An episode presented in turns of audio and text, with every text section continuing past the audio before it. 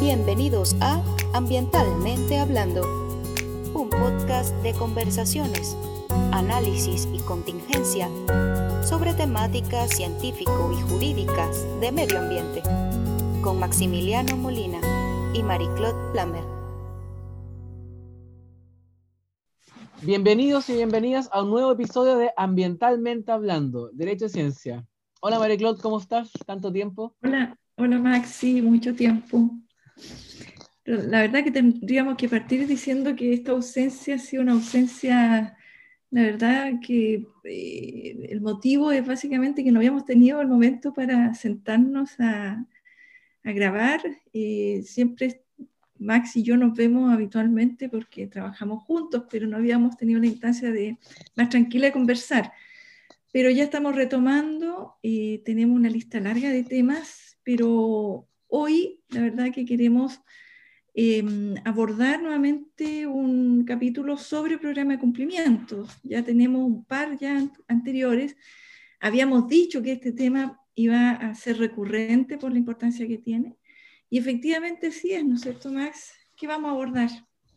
Así es, Mariclo. Bueno, en, eh, en, este tiempo salieron, hay varios hitos, dos hitos importantes que cabe eh, destacar y de los que vamos a hablar. Uno es la sentencia del caso Em, que se pronuncia sobre la reclamación que hacen las comunidades por la aprobación del programa de cumplimiento de SQM Pampa Hermosa. ¿ya? Y el otro tema que vamos a conversar tiene relación con la nueva guía de programas de cumplimiento para infracciones de la norma de emisión de riles. ¿ya? Así que, em, bueno, entonces comencemos a hablar de este tema. Este caso, partamos por Pampa Hermosa, digamos. Es un caso eh, muy interesante, digamos, muy especial. ¿ya? Es uno de esos casos que definitivamente la, las autoridades o el, Estado debería prestar mucha atención. ¿ya? ¿Por qué? Bueno, este caso, este caso nace el año 2016, ¿ya? siendo que el cargo principal era una eh, modificaciones e incumplimiento a una barrera hidráulica que buscaba inyectar agua a un ecosistema denominado puquíos en el salar de Yamara. ¿ya? Los puquíos son unos unas lagunas, para simplificarlo, humedales, que albergan unas formas de vida muy importantes, no solo para el país, no solo para las comunidades, sino realmente para el mundo completo. Y estos son los denominados estromatolitos, que en su momento se denominaron biovaporitas. Eh, hay informes que dicen que no son estromatolitos, sino que son otras formas de comunidades microbianas. Bueno, lo que no hay duda es sobre que son comunidades microbianas que viven en ambientes extremos y que tienen ciertas condiciones particulares muy em, eh, relevantes porque tienen, em, pueden vivir en ambientes con alta salinidad, con alta radiación solar, con altas concentraciones de arsénico y otros contaminantes, y pueden ser muy útiles para el ámbito de la biotecnología, astrobiología, astro, y en fin, incluso hay muchos estudios hechos por la NASA en estos ecosistemas. Eh, bueno, la relevancia en realidad de esto es todo un capítulo ¿ya? No, no vamos a centrarnos en este punto en eso. Aquí, eh, este caso lo relevante es que se, hace, se presenta un programa de cumplimiento ambiental por las infracciones. La superintendencia rechaza este programa de cumplimiento ambiental principalmente porque no se presentan antecedentes para acreditar que no se generan efectos negativos, es una de las causales eh, de aprobación. De hecho, la empresa había presentado antecedentes que decían que no habían efectos, cuando la superintendencia dice en realidad estos antecedentes permiten concluir lo contrario, o sea que sí hay efectos dado que está aumentando la concentración de clorofila y microalgas, especies que no son propias de ese ambiente ultrasalino. ¿ya? Esa fue la causal entonces por la cual principalmente, hay otras más, eh, se rechazó el programa de cumplimiento y eh, por supuesto la empresa presentó una reclamación al segundo tribunal ambiental. Bueno, y ahí tuvo un, tiene una nueva línea, digamos. Sí, bueno, tú, tú lo has, planteado. Aquí este es un procedimiento sancionatorio que se inició contra SQM Pampa eh, el año 2016. Em, y llegamos al hito de la reclamación al rechazo del programa de cumplimiento, que ya fue una, un hito dentro de ese procedimiento sancionatorio porque era un caso especialmente complejo por las características eh, de estos organismos, ¿no? de los puquios eh, y de estos ecosistemas, más bien dicho. em, respecto a los cuales hay poca literatura, hay investigación que es, es muy, muy especializada y que efectivamente em, para la superintendencia del momento le significó un gran, digamos, un gran trabajo, una gran eh, dedicación para entender y también eh, la posibilidad de consultar a los hiperespecialistas, digamos, que, hay muy pocos. Ahora, lo que, mm, lo que sucede es que eh, se reclama al tribunal, al segundo tribunal, pero en paralelo, yo creo que también hay que decirlo, Max, eh, que se dictan medidas, ¿no? medidas provisionales para justamente velar por la protección de estos ecosistemas y dada las características de la institucionalidad en ese momento, las medidas fueron solicitadas al primer, eh, al primer Tribunal Ambiental de Antofagasta y la, la, reclamación finalmente fue al eh, segundo Tribunal Ambiental de Santiago. ¿ah? Y esto es por la entrada en, en competencias del segundo Tribunal de Antofagasta, em, que, que, a la fecha de la reclamación no, no, no, estaba, no, no, estaba competente y por lo tanto eh, se, se presentó allí. Ahora, eso es un elemento bastante especial y yo creo que le colocó además una mayor complejidad al caso. ¿ah? Y, podemos hablar mucho, mucho tiempo sobre este caso, pero lo que, lo quisimos abordar porque eh, en particular y en la sentencia del segundo tribunal ambiental que fue eh, cerca de agosto del, del 2018 el tribunal, en un voto 2 contra 1, eh, deja sin efecto el rechazo del programa de cumplimiento por parte de la superintendencia.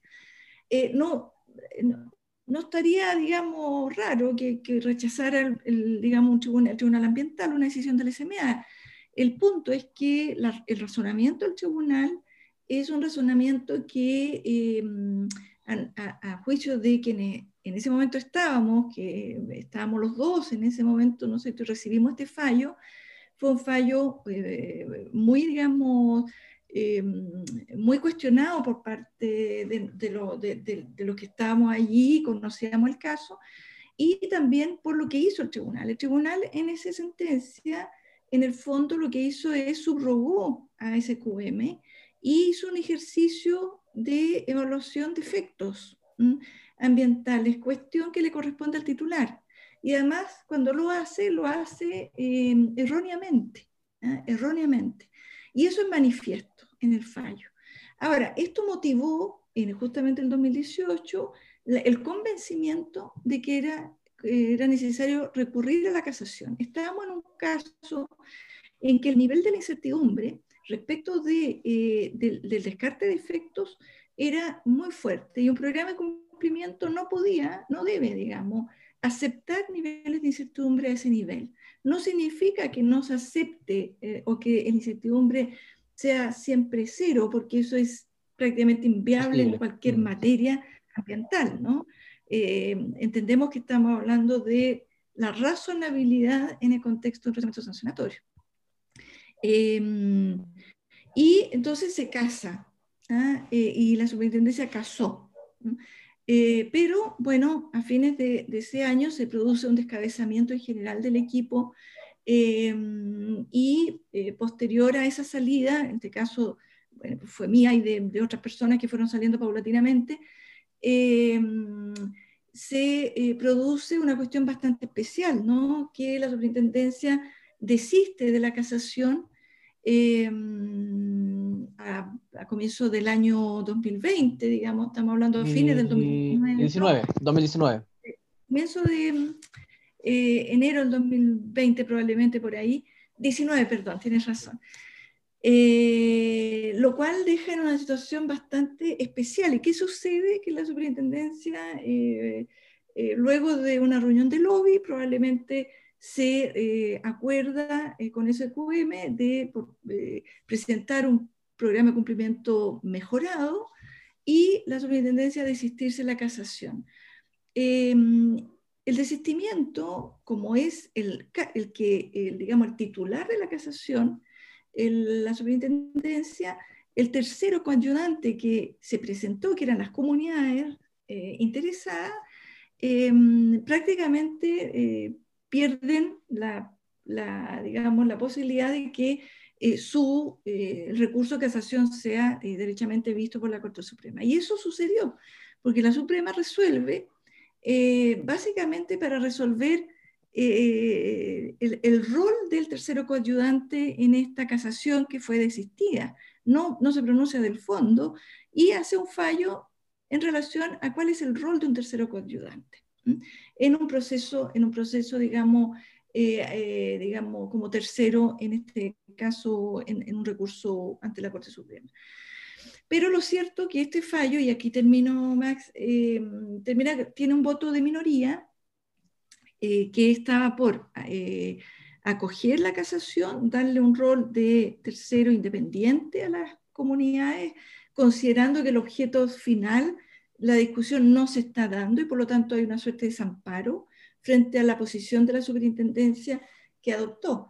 Eh, y quedando firme el fallo ¿no del segundo tribunal ambiental.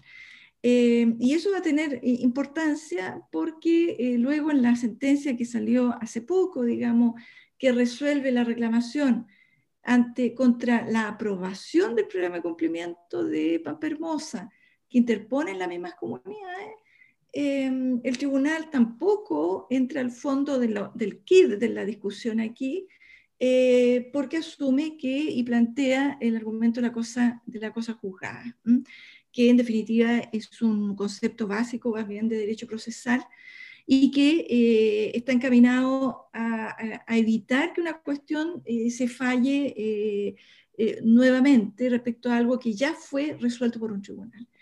Pero mm, también hay una mirada crítica, por lo menos nosotros, yo y tú, tenemos una mirada crítica respecto a cómo resolvió el primer tribunal esta, este, este tema, ¿no? Em, y que finalmente quedó aprobado un programa de cumplimiento después de cerca de más de tres años de tramitación solamente la tramitación de un programa de cumplimiento. Segundo, con niveles de incertidumbre iguales. ¿ah? Em, y respecto de los, de los cuales eh, marca, digamos, un punto que no es menor eh, de, la posición de eh, la superintendencia y que em, ante este tipo de, casos que son efectivamente de una complejidad mayor y que em, los niveles de eh, incertidumbre sobrepasaban el límite aceptable. Eh, y el tribunal, como decíamos en la fallo del segundo tribunal, hace un ejercicio a todas luces contrario a su propia jurisprudencia, eh, porque reemplaza y se hace cargo derechamente, hace un ejercicio de evaluación de efectos a partir de elementos, además, errados e incompletos. A mí me gustaría destacar de este caso la importancia justamente de lo que es la evaluación de efectos en, los programas de cumplimiento. En este caso era de tal complejidad que no, no, mencionamos al principio. El programa de cumplimiento, que en la primera fase terminó con un rechazo, eso demoró un año o sea, en, en, ser estudiado y evaluado. Eh, porque son muy pocos expertos a nivel mundial, incluso los que conocen bien de este tema, está, la ciencia de este tema está al día. O sea, eh, años, las publicaciones, la mayoría salieron en el año 2016, 2017, el 2019, justo a la par del procedimiento sancionatorio, las que justamente van aclarando y van estudiando cómo se comportan estos, estos sistemas, que también no lo dije, de su importancia, recordemos que son los ecosistemas primitivos. Estos eh, son tan importantes, estos ecosistemas, porque son considerados los que dieron origen a la vida en sus inicios. en este caso, em, la superintendencia en su momento recibió apoyo experto de María Eugenia Farías, que es una experta argentina, que, está, que es la que tiene mucho, ha estudiado muchos estos, estos, ecosistemas. Y también en Chile eh, lo, ha estudiado, lo, ha estudiado mucho eh, Cecilia Dorador, Manuel Contreras, Contreras perdón, Cecilia de Mergazo, pero es, eh, son muy pocos las, personas expertas que manejan este asunto. Bueno, y, como decía, la, ciencia de este tema está en desarrollo. Entonces, aquí cabe entrar al asunto de los niveles de incertidumbre que se generan. La discusión en materia de efectos acá justamente eh, trataba de eso, de cuánta incertidumbre era admisible, digamos, en esta, esta situación, en un contexto que estamos dentro de una reserva nacional, que es la del Pampa Tamarugal, un ecosistema sumamente frágil y valioso. Una, una infracción en este caso, que fue la modificación de una barrera hidráulica, que eh, finalmente es muy delicado las variaciones en la calidad del agua que podría generar en los puquíos, que son los que albergan este ecosistema. Entonces, eh, digamos, conjugar todos esos factores en que habían expertos, por un lado, por parte de SQM, diciendo que eh, en realidad no habían efectos negativos, eh, y que el aumento de microalgas fue, no hay explicación para eso, y, del nitrógeno también, que era un parámetro que estaba elevado. Y por otra parte, la superintendencia, con informes de expertos, que le decían a la misma superintendencia en el momento que aprobó el programa de cumplimiento, en que, contrario a lo que decía la empresa, sí hay efectos, sí hay efectos. Este aumento en las microalgas, este aumento en el nitrógeno, este cambio que se dio a la composición de especies, sí era un efecto. Entonces, bueno, en este caso, esa discusión fue totalmente ignorada, digamos, en la sentencia del primer tribunal ambiental, porque se fue por el lado que tú comentaste, más formalista, como es cosa juzgada del segundo tribunal, que ya comentaste tú justamente que hizo una mala evaluación de efecto y, bueno, seguimos con la incertidumbre de qué es lo que va a pasar con este ecosistema y llama mucho la atención dada la importancia, que, le doy mucha énfasis a este tema, que justamente la superintendencia debería resguardar este ecosistema para ver para su estudio, y ver qué, qué y qué servicios se pueden prestar, digamos. Entonces, eh, dejan una situación de indefensión también, eh, bueno, bastante grande y ahora llegamos a un punto jurídico que parece que no hay vuelta atrás. Max, eh, sobre este caso prácticamente podríamos hablar un capítulo y varios, creo yo, por la complejidad, por toda la historia, pero sí yo creo que, y, por eso quisimos abordarlo en esta conversación, porque representa algunas cosas que creo no deben pasar ¿no? en una institucionalidad. Primero, em, estos cambios de opinión eh, tan diametralmente distintos en muy corto tiempo, em, en cuestiones centrales, no en cuestiones que son eh, menores, sino en cuestiones centrales em, y que requieren la constancia y la consistencia de la autoridad para también entender respecto a quienes de la comunidad que que mira o que está atenta a todos estos procesos, eh, exista la confianza también, ¿no? Porque claramente aquí surgen, surge desconfianza en el proceder de la autoridad. Por ejemplo, tendríamos que citar también otro caso como SQM Salar, que a diferencia ¿no? de Pampa Hermosa, eh, se eh, aprobó un programa de cumplimiento y el tribunal lo dejó sin efecto. Y la, también la Suprema, la, la, la Superintendencia eh, presenta un recurso de casación ante la Corte Suprema. Pero al poco tiempo andar se desiste del recurso y, em, y bueno, eh, pero, pero lo, lo, digamos, discutible son los temas que va dejando entonces em, eh, en, en, una posición que queda, queda muy poco cierta, es decir, muy poco una institución que no, entonces pareciera que no, no da eh, las garantías de seriedad y de consistencia en el, contexto de sus decisiones y depende más bien de quién es su con el cual se está enfrentando como titular. ¿ah? Eh, pero bueno, yo creo que es una discusión mayor, es una discusión delicada también eh, y, y que deja muchas preguntas en el fondo pero es importante y lo queríamos dar, además porque vincula con el caso que sigue, ¿no es cierto, Max? Sí, yo creo que también para cerrar este punto, yo creo que este caso de Pampa Hermosa es un ejemplo, eh, es un muy mal ejemplo, muy mal precedente para la autoridad ambiental de cómo se tramitó un programa de cumplimiento, y tanto este programa de cumplimiento como eh, el caso de SQM Salar, que también mencionaste, yo creo que son los casos que hacen volver a cuestionarse y plantearse la pregunta de eh, que realmente parece que los, los, programas de cumplimiento no son para todos los casos. ¿ya? Así que, bueno, volvamos a reflexionar esta pregunta al final.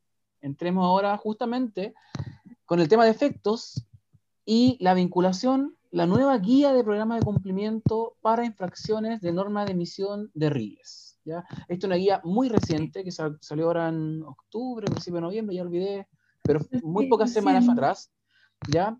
Y em, claro, de su lectura o de la, del conocimiento de la realidad institucional, uno podría entender que quizás esta guía se enmarca justamente en la necesidad de de hacer esto un trabajo masivo justamente para abordar el gran número de casos que hay de normas de emisión de riles. Recordemos que eh, la norma de emisión de riles se refiere al cumplimiento del decreto 90, al decreto 46 y en menor medida al decreto supremo 80, que en realidad es el decreto 90 ajustado a Codelco. Eh, y que en suma anualmente son cerca de 8.000 informes que se derivan eh, de la área de fiscalización a la área sancionatoria y eh, evidentemente un, problema institucional eh, el abordaje de este tipo de casos junto con ruidos como lo hemos hablado en otros episodios anteriores del podcast. Que claro, uno podría entender ese contexto, pero aquí, este, aquí se establecen ciertos estándares y patrones que realmente sorprenden, Marico, y tienen relación con lo que estamos conversando. Exacto. Y por eso quisimos conversar, digamos, primero eh, porque es una guía, como tú lo decías, muy, muy reciente, y segundo porque se plantea como una guía para la presentación de programa de cumplimiento por infracciones tipo de RILES, bajo supuesto que no estarían dentro de una resolución de calificación ambiental, es decir, estamos frente a titulares que solo están obligados por la norma de emisión, digamos, del 90, del 46 y raramente del 90 sin RCA. ¿no? Está vinculado a Codelco, como tú decías, el, el 80. Entonces, esta guía em, nos llamó la atención mm, porque em, en el fondo, y para partir eh, así directo, eh, incurre en, eh, no quiero hablar de errores, porque es más que un error, sino que eh, abiertamente va contra, norma y además contra eh, una jurisprudencia sentada respecto al tema de efectos. Solo, solo eh, decirle, Max, que efectivamente hay un problema de gestión para abordar este tipo de instrumento por la cantidad. ¿ah? Y que como con ruido, con los planes de contaminación, son un tema, son un tema desde el punto de vista sancionatorio, dada la estructura, digamos, de la ley. Em, entonces, claro, uno entiende las, las, la necesidad de hacer gestión. ¿ah? Y de hecho eso parte a partir del 2015, donde se visualiza este problema, se muestra el problema, se eh, identifican cuáles son las principales infracciones y se, se, se dice, oye, aquí hay que tomar ciertas decisiones de algún grado de discrecionalidad.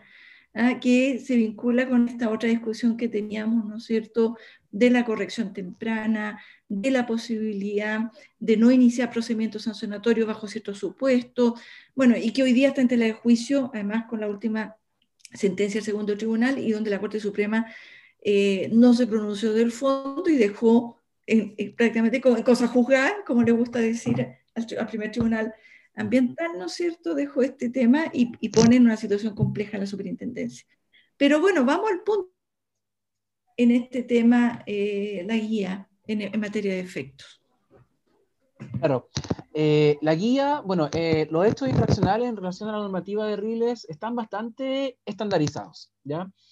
Y un principio que tenía o tiene, el tiene, tengo dudas al día de hoy, eh, la superintendencia es justamente que lo más grave que pueda haber en una infracción de este tipo, de normativa de emisión, por ejemplo, es la falta de información.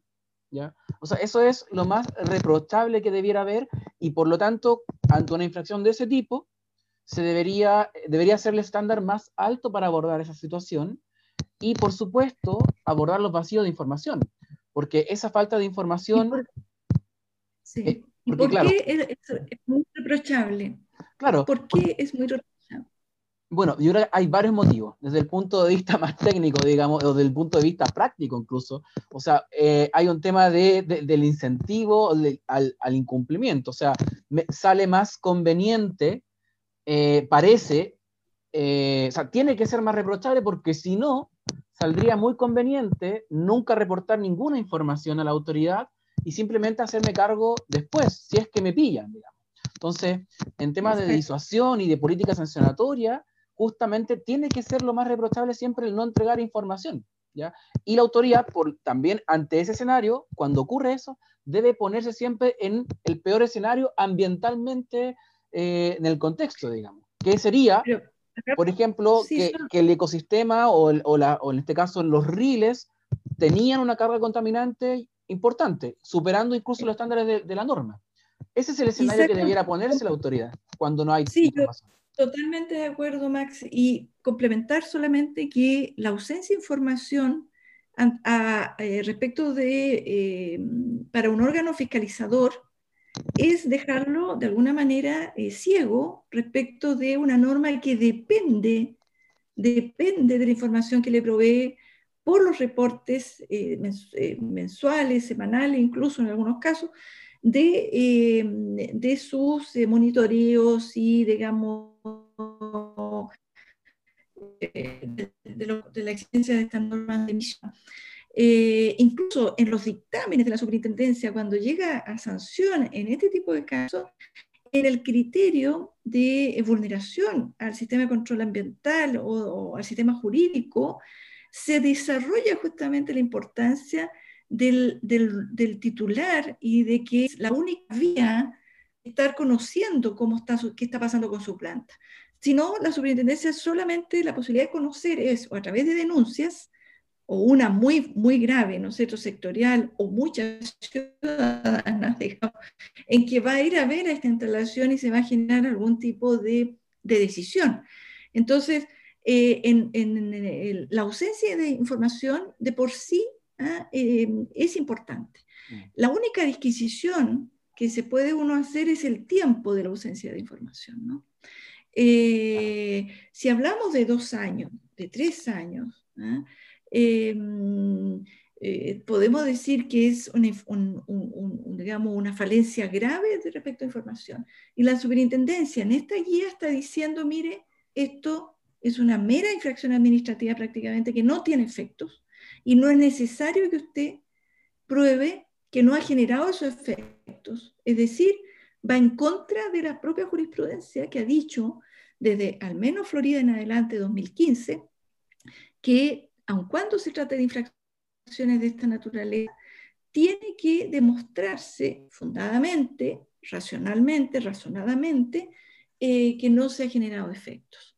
Y por lo tanto, lo que hace la SMA, Max, es tan grave que baja el estándar, baja el estándar la, SMA de lo que se estaba haciendo a cómo lo, estaba, lo, pretende hacer de aquí en adelante.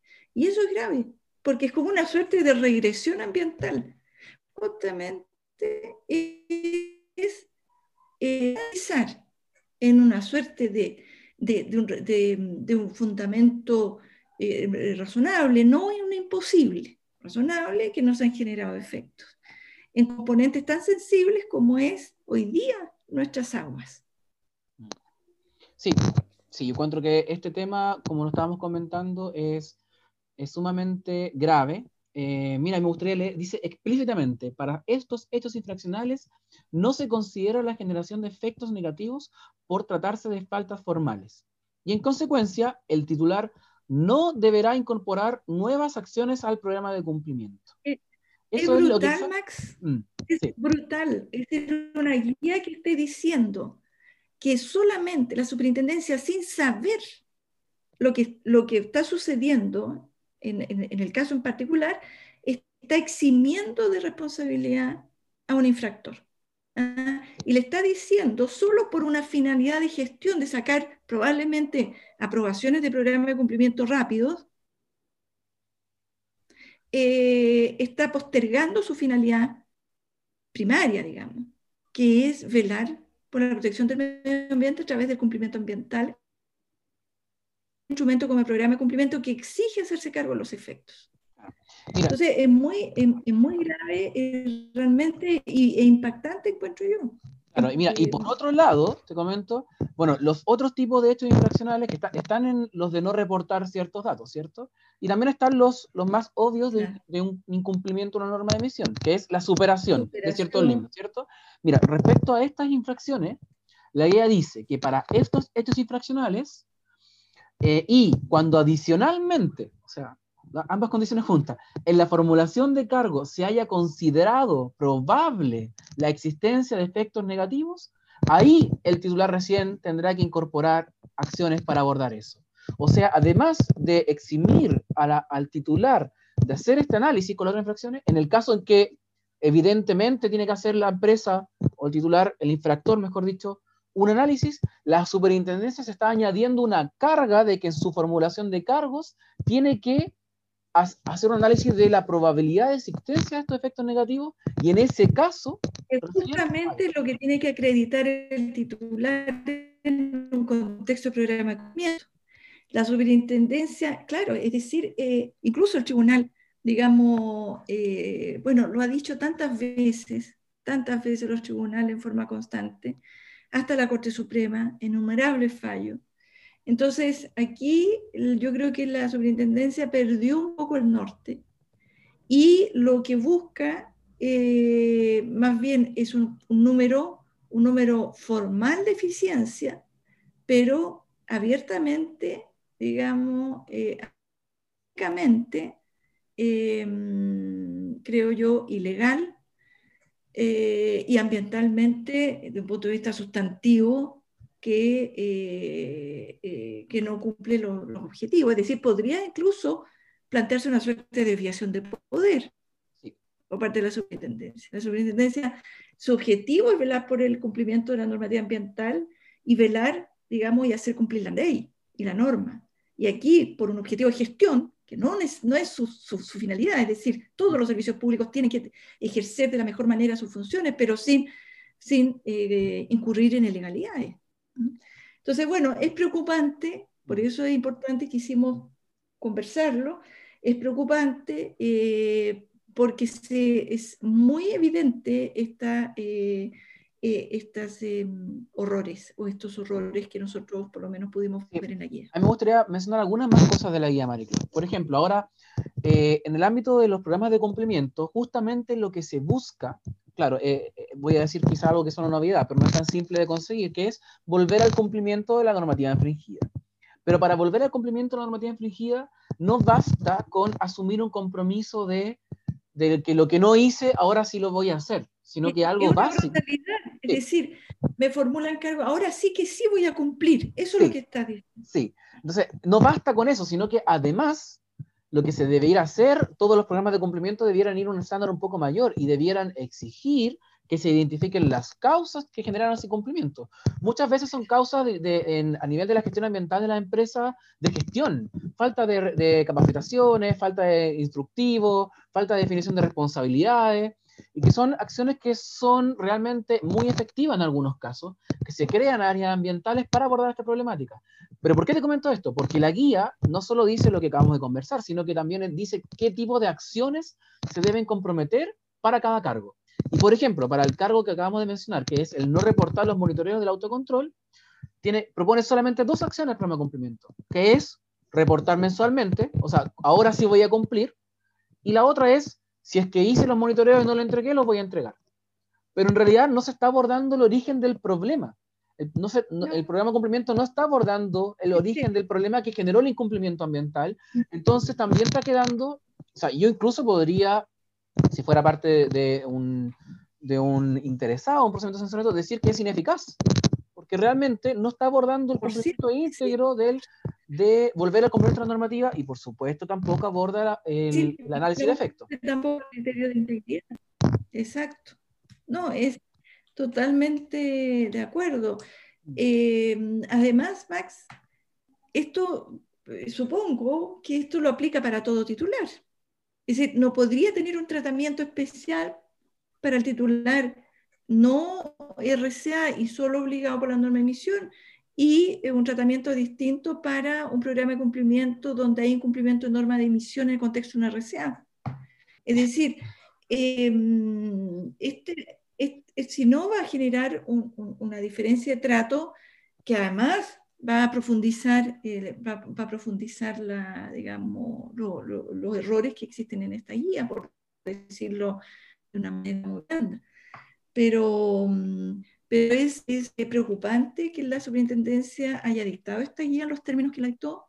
Eh, derechamente es un retroceso, eh, de un punto de vista ambiental es una regresión. Ojalá que lo rectifiquen. Eh, y porque tarde o temprano van a recibir las van a recibir por los tribunales de la República las, eh, los, digamos, eh, los avisos de la necesidad de, de su rectificación. Claro, efectivamente, bueno, ahora retomo el punto que, que planteé al principio, o a mitad, mejor dicho, de cuando estábamos conversando, sobre realmente los PDC, que creo que necesitamos hacer la pregunta, de para qué caso realmente debiera admitirse un PDC. Aquí tenemos, eh, bueno, tenemos en una parte, en el caso de SQM, infracciones muy complejas, sumamente complejas, que, con mucha incertidumbre, y por otro lado acá, infracciones que en realidad en estricto rigor ya no tienen corrección. O sea, yo incumplí atrás, mi monitoreo no lo hice, y ya no lo hice. O sea, en realidad ahora estos son PDCs como que buscan justamente, esos son los PDC que hablamos en su momento de los perdonazos, es como ya, ahora sí, ahora que me pilló, ahora de aquí para adelante voy a cumplir. Pero realmente eso es lo que se busca con el instrumento.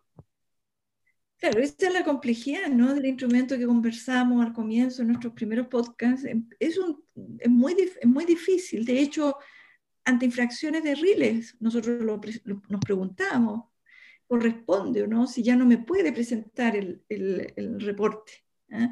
Ya, ya pasó. ¿ah? no puede volver a un estado de cumplimiento de, lo que infringió. Entonces, claro, el criterio, digamos que uno puede darle algún tipo de racionalidad, de racionalidad para este instrumento y decir, bueno, sucede que esta es una obligación permanente en el tiempo, ¿ah? mientras esté en ejecución su actividad. Entonces, uno, si se coloca en un concepto de mucha colaboración, de muy buena fe, pero sin perder que el instrumento tiene que ser un instrumento disuasivo en el contexto del programa de cumplimiento, que tiene que cumplir un rol porque es parte de la potestad sancionadora, eh, corresponde entonces que las acciones que se aprueben y que se acredite primero el descarte de efecto o que se reconozcan y se asuman acciones, eh, sean eh, lo suficientemente importantes para que ese titular no encuentre más fácil, como sería como este tipo de, incentivo nefasto, ¿no? Eh, seguir incumpliendo. Porque cuando yo me pillen, ahí voy a empezar a cumplir. Entonces, estamos en el peor de los mundos respecto a cómo una guía de esta naturaleza puede cumplir todos estos efectos, digamos, nocivos frente a la comunidad regulada, la cual tiene que entregar mensajes claros, consistencia, igualdad de trato, Em, una política disuasiva em, que incentive, pero que no sean, eh, digamos, manga ancha, eh, solo en pos de sacar más formulaciones de cargo y tener más números, ¿ah? frente a un problema de gestión que sí lo tiene, pero no es la vía de, solucionarlo. Bueno, creo que, María Claude, vamos a dejar los puntos ahí, digamos, de, el mensaje creo que ha sido súper claro, lo que lo que genera esta guía, lo que genera el caso de eh, la sentencia del primer tribunal ambiental sobre Pampa Hermosa, en un contexto también que justamente la confianza en las instituciones es, lo más importante que está ocurriendo en nuestro país en este momento. Entonces, bueno, vamos por terminado este episodio, María Claude. sí, eh, sí, Y podríamos anunciar el que viene, ¿no es cierto, Max? Que, que, que ya, ya lo tenemos eh, claro porque hemos visto la importancia que tienen y hemos conocido algunos datos también bien interesantes que compartir y analizar. Sí, efectivamente es un, programa, bueno, un episodio quiero decir, perdón, que vamos a conversar sobre las entidades técnicas de fiscalización ambiental y el sistema de de acreditación de terceros que existe el día de hoy, que no ha sido un tema muy, muy comentado y bueno, vamos a hablar desde su origen, su historia, hasta cómo se está desempeñando el día de hoy. Así que nos vemos en un próximo episodio Ambientalmente Hablando, Derecho y Ciencia. Hasta pronto. Chao, María Claude. Chao, Maxi. No nos vamos a demorar tanto eh, para, para, el próximo que viene. ¿eh? Así es. Nos vemos la próxima semana. Exacto. Nos vemos. Nos vemos. Chao. Esto fue Ambientalmente Hablando con Maximiliano Molina y Marie-Claude Plammer.